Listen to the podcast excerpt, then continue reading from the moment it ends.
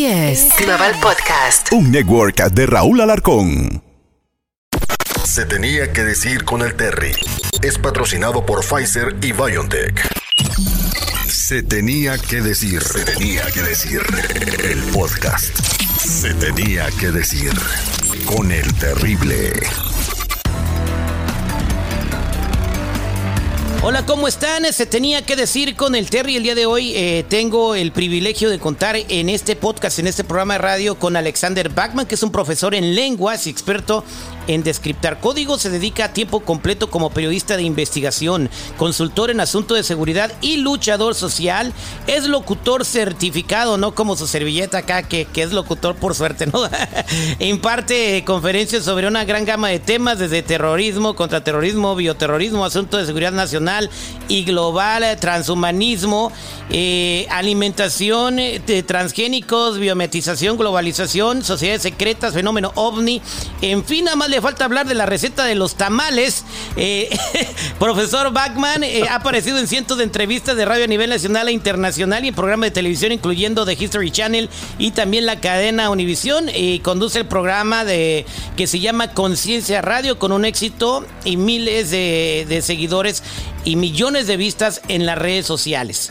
Bienvenido eh, y es un placer contar con usted, contigo, Alex. Gracias por estar en Se Tenía que decir con Terry. Ah, Terry, muchísimas gracias. Es un placer. Saludos a todos nuestros ah, hermanos hispanos en los Estados Unidos. Gracias por tenerme en tu programa. Es un gustazo, de verdad. Bien, eh, primero que nada, antes de abordar el, el tema del que vamos a platicar el día de hoy, eh, ¿cómo, cómo una persona como tú, incluso te he visto también este, eh, atreviéndote a, predecir sismos de acuerdo a las explosiones solares y, y este tipo de cuestiones, eh, ¿cómo, ¿cómo una persona como tú eh, puede, puede absorber tanto conocimiento? ¿Cómo es que sabes de todo, no un poco, sino un muchito? Ah, bueno, leo mucho, estudio mucho, eh, la mayor parte del tiempo me la vivo leyendo, este, tengo una biblioteca amplia, he invertido mucho en mi conocimiento desde temprana edad, me gustaban las noticias desde niño, ah, tenía yo ciertas habilidades especiales, vamos a ponerlo así, ah, cuando estudié en Coronado, California, mi primaria en Estados Unidos, ah, vieron que tenía yo ciertas facultades o habilidades para absorber conocimiento y también descifrar información rápidamente, resolver problemas complejos, etcétera. Entonces sí tengo un IQ un poco elevado, pero eso me ha ayudado para yo ser una persona eh, que apegada al estudio y al entendimiento, este, profundicé en muchas áreas. Eh, cuando empecé como comunicólogo, o sea, ya meterme al periodismo, a la radio, a la televisión, bueno, fue porque hubo una vocación eh, con mi socia Mónica Gabler, ah, eso fue en los 90 llegué a la radio en 1994. Para el 97 ya empecé a recibir amenazas, me, le- me levantó inteligencia mexicana, el ejército, me interrogaron durante cuatro horas, eh, querían saber quién era yo, pensaban que yo era un agente de la CIA en México de todas las cosas y pues no, ¿verdad? Ah, también a las agencias de inteligencia internacionales se, se me han aproximado para intimidarme, pero eso no me ha, no han logrado ¿verdad? su cometido de callarme o silenciarme.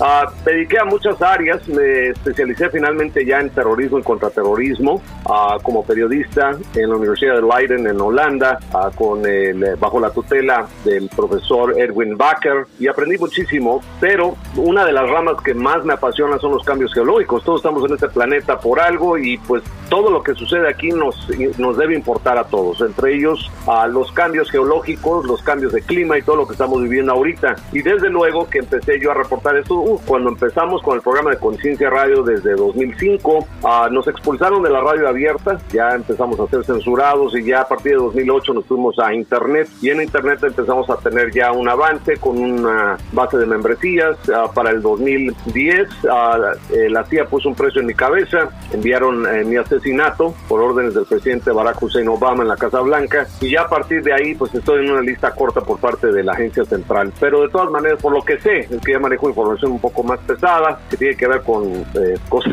que tal vez en este programa de radio no puedo hablar y debido a que eh, empecé a reportar eh, lo que estaba sucediendo en la guerra en Siria e Irak y los crímenes en contra de las poblaciones cristianas y demás minorías, fui uh, ya eh, también amenazado muerte directamente por el Estado Islámico. Entonces ya dejé mejor lo del terrorismo a un lado, terrorismo islámico, y mejor me dediqué a los cambios geológicos y todo esto, que siempre me ha apasionado, pero empecé con el reporte solar sísmico volcánico y empecé yo a pronosticar terremotos. Uh, claro que la línea científica ortodoxa del siglo pasado no se quiere adaptar a los nuevos modelos científicos que están naciendo para la predicción de terremotos. Claro que sí se puede. Sí se puede, pues, ya, ya incluso, bueno, con, mucho, eh, pues no sé, eh, con, en base a lo que tú dices con las explosiones solares, dice, hay posibilidad de que vaya a haber un temblor en Perú, por ejemplo, ¿no? Eh, haces tu, tu investigación geológica y después sucede que al otro día sí hay un pequeño sismo o un terremoto en el país al que tú te referiste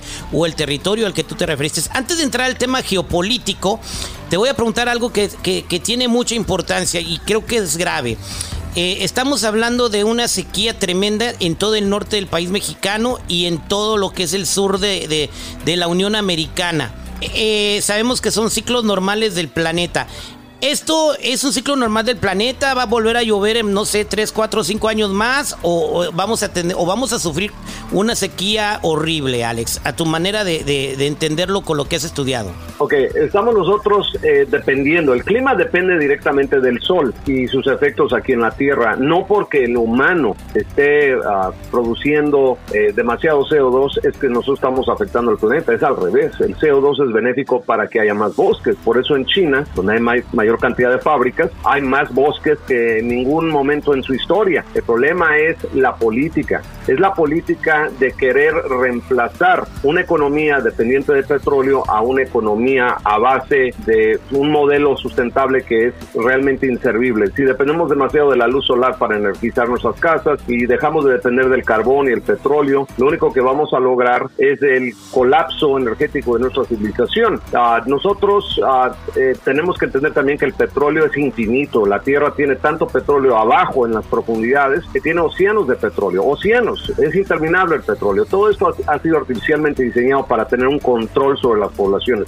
Especialmente estos impuestos al carbón, impuestos al CO2 y todo es para confinarnos adentro de un nuevo modelo de esclavitud social. La realidad es de que el cambio climático, que sí, hay cambios de clima, siempre han sucedido, se debe a que nuestro planeta Tierra está sufriendo cambios porque el Sol está cambiando. El Sol está entrando en un periodo de mínimo solar y en las próximas décadas vamos a empezar a tener unos periodos donde el clima no nada más va a estar errático, va a estar sumamente frío. Vamos a tener fríos y ventiscas en verano que antes no teníamos. Ahorita ya estamos entrando en verano y todavía en las rocallosas de los Rocky Mountains están teniendo frío. Entonces estamos ante una, una situación donde si el Sol en su potencia cada vez disminuye mayor su capacidad de, de enviar hacia nosotros la, radiación y el plasma y el campo magnético interplanetario se sigue contrayendo, que es básicamente lo que necesitamos para que nuestro planeta también tenga una temperatura adecuada.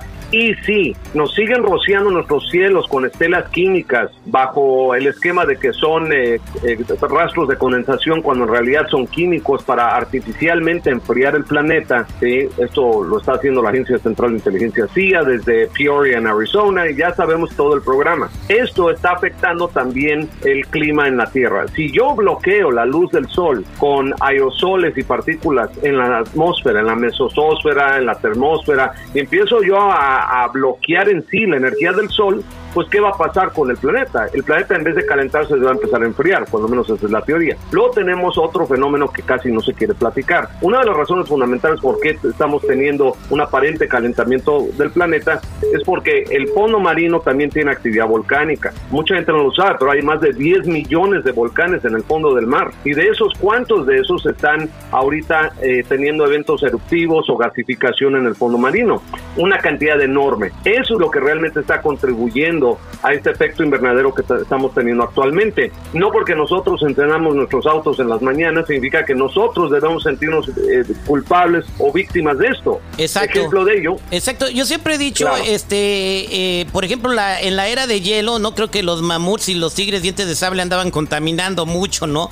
Y también hubo un, un efecto de calentamiento global hace miles y miles de millones de años, ¿no? Entonces, eh, es un ciclo normal del planeta, puede ser, ¿no? No, de hecho, todo el sistema solar está teniendo cambios. Marte ya deshieló sus polos también. Estamos teniendo eventos a nivel plan, a, nivel sistema solar. Pero es porque hay algo, algo allá afuera que se está adentrando a nuestro sistema solar, que se llama Planeta X, es un planeta cometa de gran tamaño que cíclicamente trae estragos y cambios en nuestro planeta.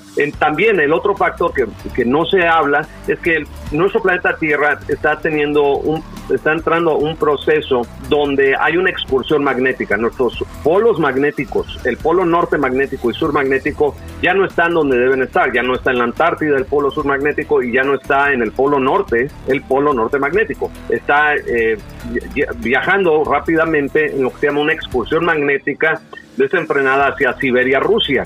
Y el polo sur magnético ahorita ya está en el océano eh, Índico, eh, Océano de la Antártida, perdón, eh, rumbo a Australia. Ambos, ambos polos magnéticos van a convergir eventualmente en, un, en, un, en 10 o 20 años en el Golfo de Bengala, en la India, y vamos a tener un revés magnético en este planeta. Esto ya está, esto ya ha sucedido en el pasado y vamos hacia eso, vamos a tener mayor caos mayor debilitamiento de nuestro campo magnético y esto nos expone, digamos, a los efectos de los rayos cósmicos galácticos que son terriblemente eh, peligrosos para nosotros. O las tormentas solares. Aparte, bueno, no, es que una cosa son tormentas solares y cuando el Sol empieza a disminuir su capacidad productiva de tormentas solares, justamente lo que tú dices a través de las manchas solares que crean explosiones y todo, si el Sol contrae su actividad, la heliosfera, que es básicamente el campo magnético que tiene el Sol para recubrir y proteger a los demás planetas de los rayos cósmicos de la galaxia, ¿ok? Al contraer el Sol su actividad, nos deja a nosotros básicamente pelones en el espacio. Y si nuestro campo magnético está a punto de colapsarse, entonces imagínate cuando nos penetren o nos dispare una estrella muy lejana, Sagitario A, un magnetar o lo que sea, una explosión mayor, o si nuestro mismo Sol que está a punto de tener una explosión muy muy grande, una nova se llama, una mini nova, puede realmente afectarnos como ha sucedido en el pasado y veíamos ya el colapso total de nuestra civilización entrando en una era de hielo, ¿no? Bueno, este, e, esto no se sabe cuándo vaya a suceder, pero... No, sí, ya tenemos la fecha. Eh, no, ya tenemos fecha. ¿Cuál, es la fecha, Alex? Ok, ah, entre septiembre diciembre del año 2046, el Sol va a tener una explosión tan grande que va a afectar nuestro planeta enormemente. Del lado del impacto de la explosión, que va a tardar más o menos unas 17 horas en llegar, primero vamos a tener una cintillización masiva de rayos X, del lado donde la explosión de, del lado diurno de la Tierra. Esto va a alterar nuestro ADN inmediatamente. Vamos a tener mutaciones en toda la biología uh, eh, planetaria. Vamos a tener también 17 horas después, dependiendo de la velocidad de rotación de nuestro planeta, que es más o menos mil, mil millas por hora, vamos a tener uh, un impacto de objetos que el sol suelta, ¿sí? así como una escopeta, cuando uno agarra un shot con una escopeta y uno dispara, salen muchas, eh, muchas balas ¿no? en todas direcciones. Hagan de cuenta que el Sol va a hacer lo mismo para todos los planetas. Nos va a soltar una ráfaga de material que ha venido acumulando durante los últimos 12.068 años. Y cada 12.068 años el Sol, como relojito,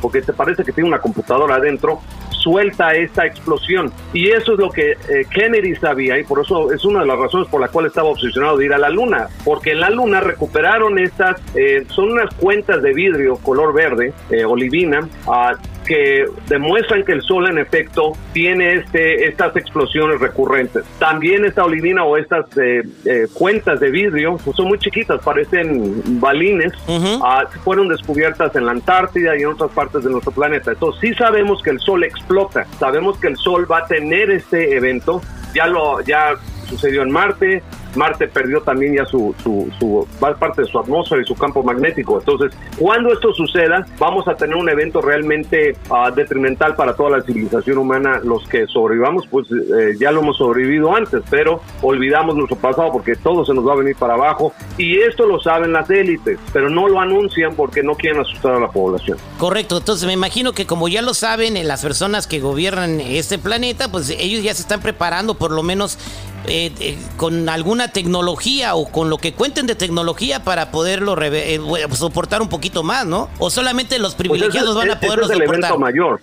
Claro, ese es el evento mayor. Por eso ellos han estado construyendo ciudades subterráneas, no nada más en Estados Unidos. Hay más de 138 instalaciones altamente profundas. en todo el planeta han estado preparándose para este escenario. A nosotros nos van preparando a través de películas como Greenland u otras como Don't Look Up, ¿verdad? Pero nosotros vamos a tener escenarios muy complejos. La civilización humana ahorita está empezando a colapsarse por recursos. Ahorita eh, vamos a empezar a ver migraciones masivas de personas porque no hay agua, ¿ok? ¿Dónde no hay agua? Pues no hay agua en la Ciudad de México, no hay agua en Tijuana, no hay agua en Ensenada, Baja California, no hay agua en eh, Johannesburgo, Sudáfrica, que es una ciudad principal. el agua se está acabando. ¿Qué va a pasar con esas poblaciones cuando requieran agua? Pues van a migrar a... No la van a quitar. Se van a ir al lago Michigan, ahí a Chicago donde es el lago más grande del mundo, tengo entendido, ¿no? Ah, no, pero ahorita Lake Mead, por ejemplo, Lake Mead se está eh, perdiendo toda su agua. Ese Lake Mead, eh, ¿cuál es ese lago? ¿Es el lago que abastece de, de, de agua a Los Ángeles?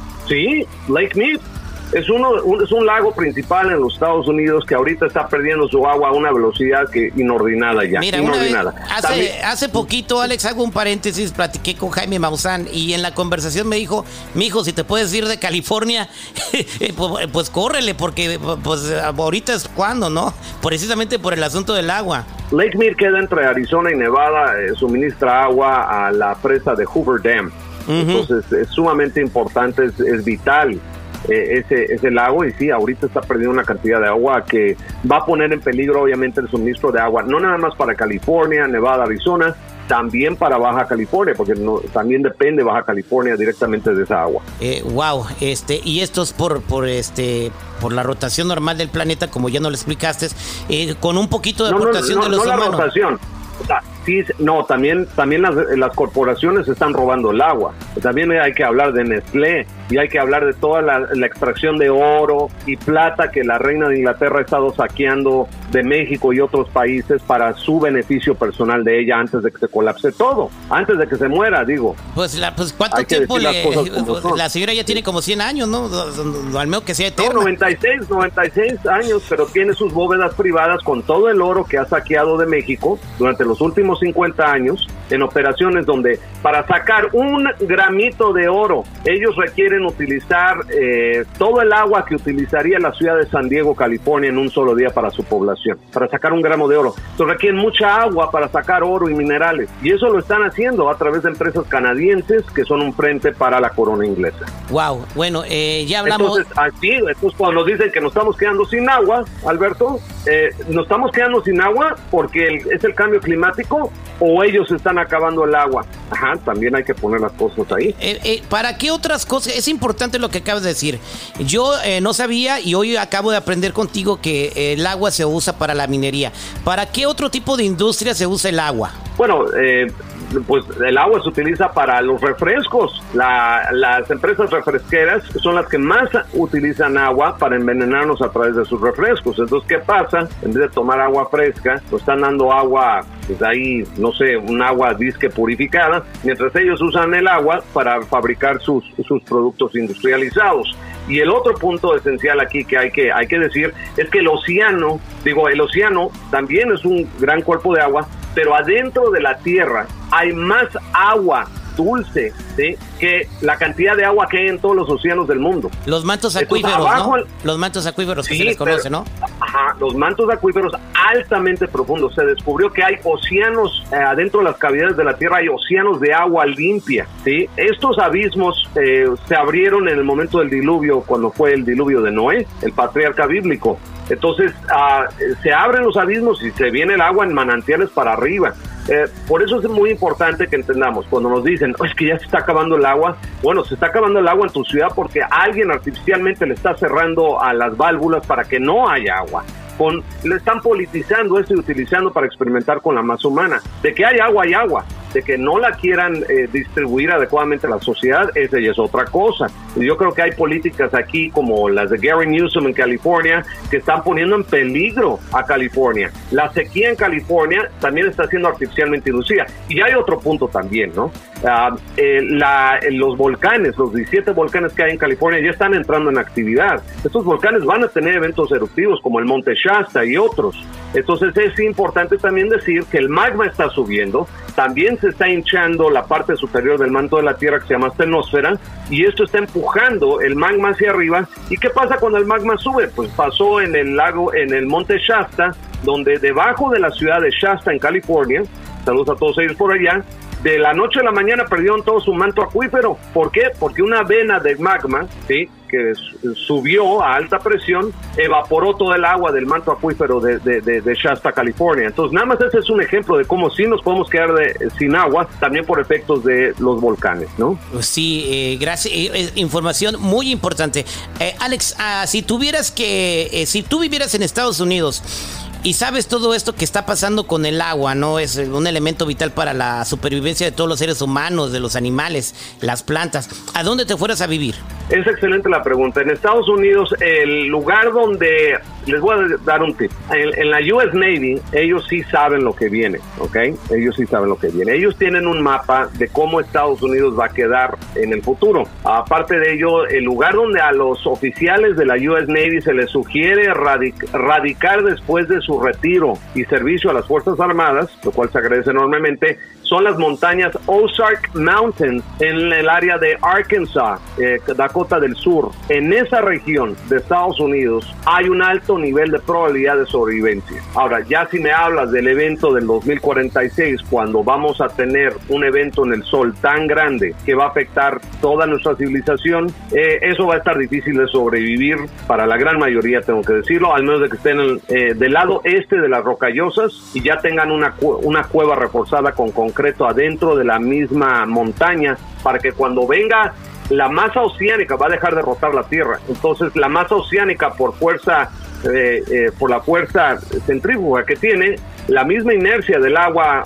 eh, oceánica va a subir y cubrir todo el continente de, las Américas. Entonces, esto ya ha pasado en el, eh, en el pasado, valga la redundancia, ¿no? Ya pasó antes, va a volver a pasar, nada más es cuestión de prepararnos para, para el evento principal, ¿no? Es cuando cambian los mapas continentales, ¿no? Ahora me estás diciendo que los polos van a estar en Australia y en dónde más me dijiste. Eh, no, vamos a tener, los polos magnéticos son diferentes al polo físico. Ah, ok. Sí va a haber un vuelco, sí va a haber un vuelco físico de la Tierra esto se llama desplazamiento de la corteza terrestre porque la parte que pega a los continentes al manto superior de la Tierra, que se llama astenosfera, es como la yema de un huevo. La yema del huevo de repente se hace líquida en vez de pegajosa y se despegan los continentes en sí de, de lo que viene siendo el manto superior de la Tierra y patina la Tierra en lo que encuentra un rumbo magnético, un norte y un sur. Entonces va a patinar la Tierra, el océano se nos va a venir encima y como va a quedar el, el nuevo esquema, eh, Perú va a ser el polo sur,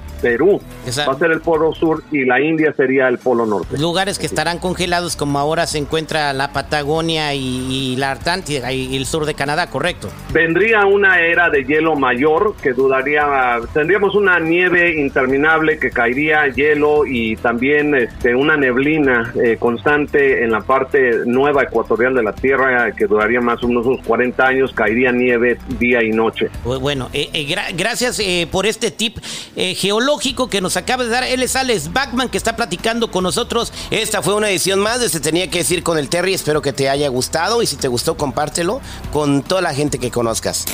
Esto fue Se Tenía que decir. Se Tenía que decir.